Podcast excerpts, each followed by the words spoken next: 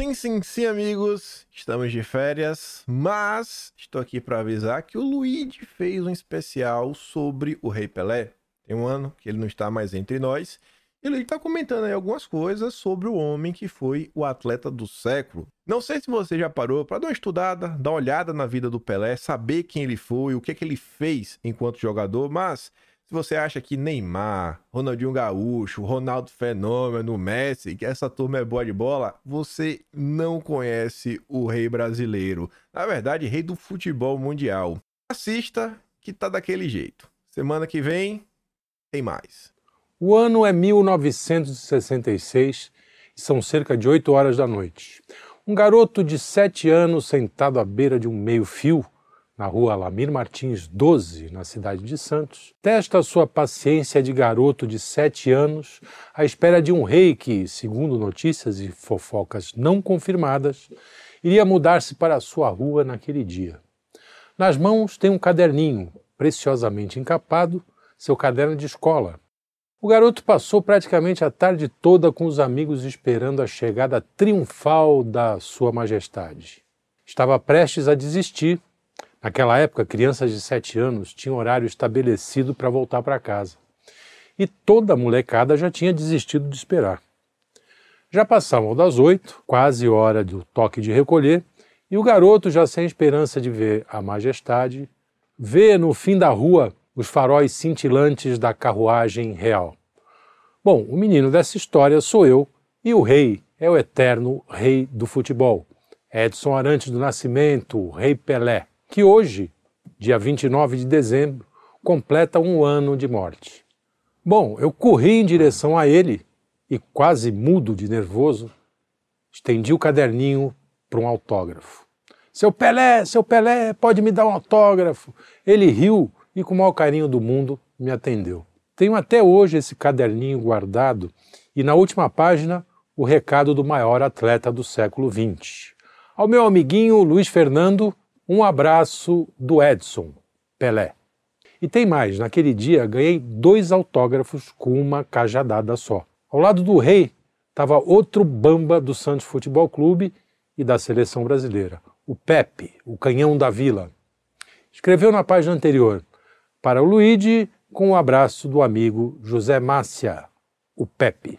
Era 13 de dezembro de 1966. Que presentão de Natal que eu ganhei naquele dia. Bom, 57 anos depois desse episódio, tenho essa lembrança carimbada no Kengo como se fosse ontem. Dali para frente, o rei não era só rei, era meu vizinho. Passei a vê-lo com frequência, andando tranquilamente pela minha rua. Para mim, agora aquele era o Edson, meu vizinho. Mas quando eu ia vê-lo, colado na bola no caldeirão da Vila Belmiro, eu sabia que aquele era o rei, meu vizinho. Mais tarde, meu pai chegou a frequentar a casa dele, já em outro endereço. Certa vez, o velho me levou junto para tocar um violãozinho com o rei. E, modéstia às favas, no futebol ele era um tantinho melhor do que eu. Mas no violão eu dei um olé no negão. Mas minhas histórias com Pelé podem até ser contadas outro dia. O que eu quero aqui é homenagear o maior atleta do século XX. O cara que, junto com o Santos Futebol Clube, conseguiu um cessar-fogo numa guerra civil sangrenta que rolava lá na Nigéria. É isso mesmo. Os caras pararam uma guerra para ver o Peixe e o Pelé jogar. É isso, meu amigo. Quero homenagear meu vizinho que venceu três Copas do Mundo, levou duas Libertadores para o Santos. O cara que, entre jogos oficiais e amistosos, fez 1.283 gols durante a carreira e ajudou a mitigar nosso quase endêmico complexo de vira-latas diante do mundo. E por falar em complexo de vira-latas, expressão inventada por outro gênio, esse da escrita, encerro essa homenagem com uma crônica profética desse gênio, o Nelson Rodrigues, escrita em 1958 no jornal Manchete Esportiva. A crônica se referia a uma partida trivial entre o Santos e o América. Foi ali que alguém chamou pela primeira vez o rei de rei. E foi ali também que Nelson previu o que iria se tornar aquele molequinho de 17 anos. Meses depois, na Copa da Suécia, Pelé iria mostrar ao mundo que o escritor pernambucano sabia o que estava dizendo. Então, vamos à crônica. A realeza de Pelé. Depois do jogo América versus Santos, seria um crime não fazer de Pelé o meu personagem da semana. Grande figura que meu confrade Albert Lawes chama de o Domingos da Guia do Ataque. Examino a ficha de Pelé e levo um susto. 17 anos.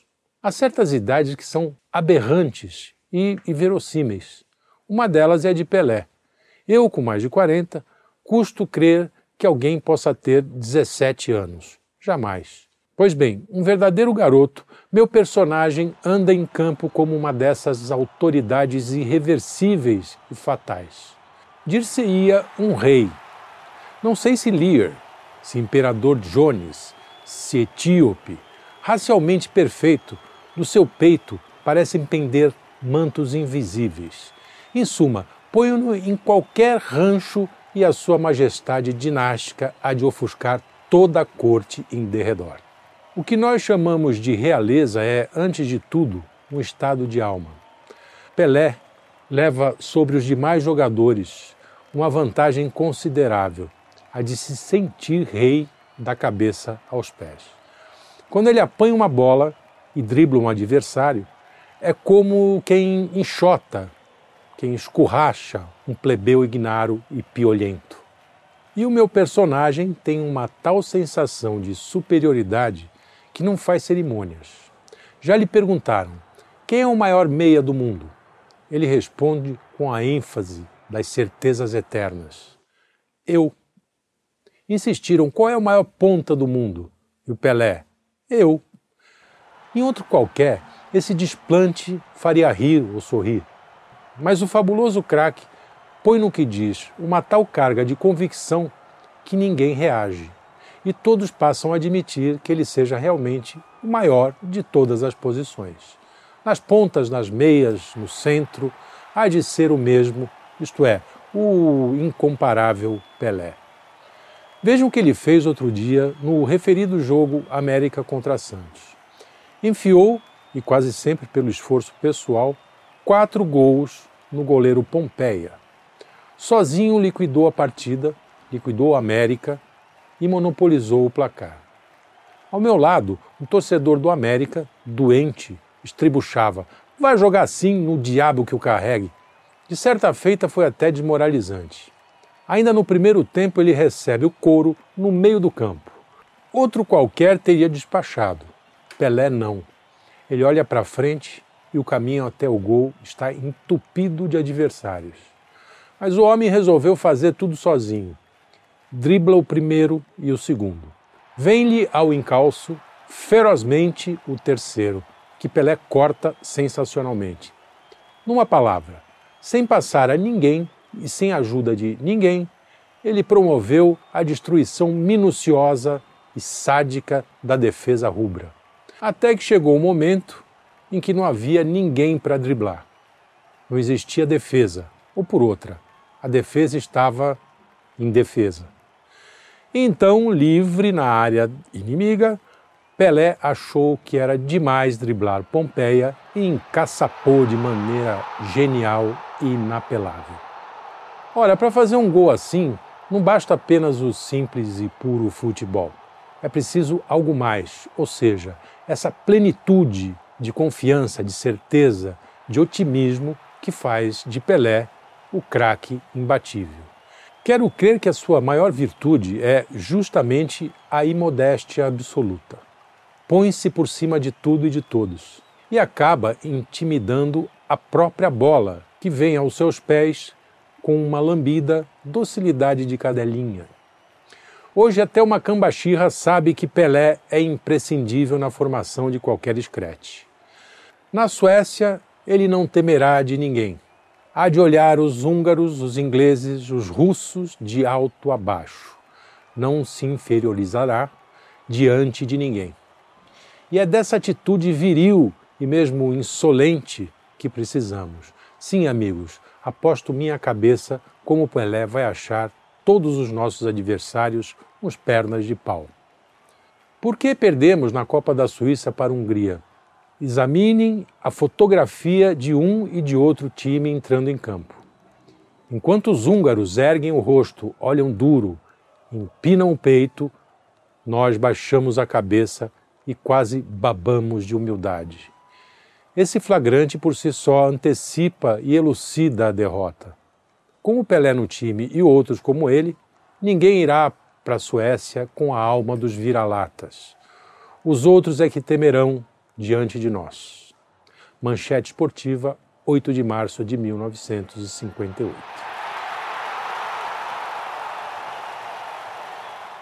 É isso.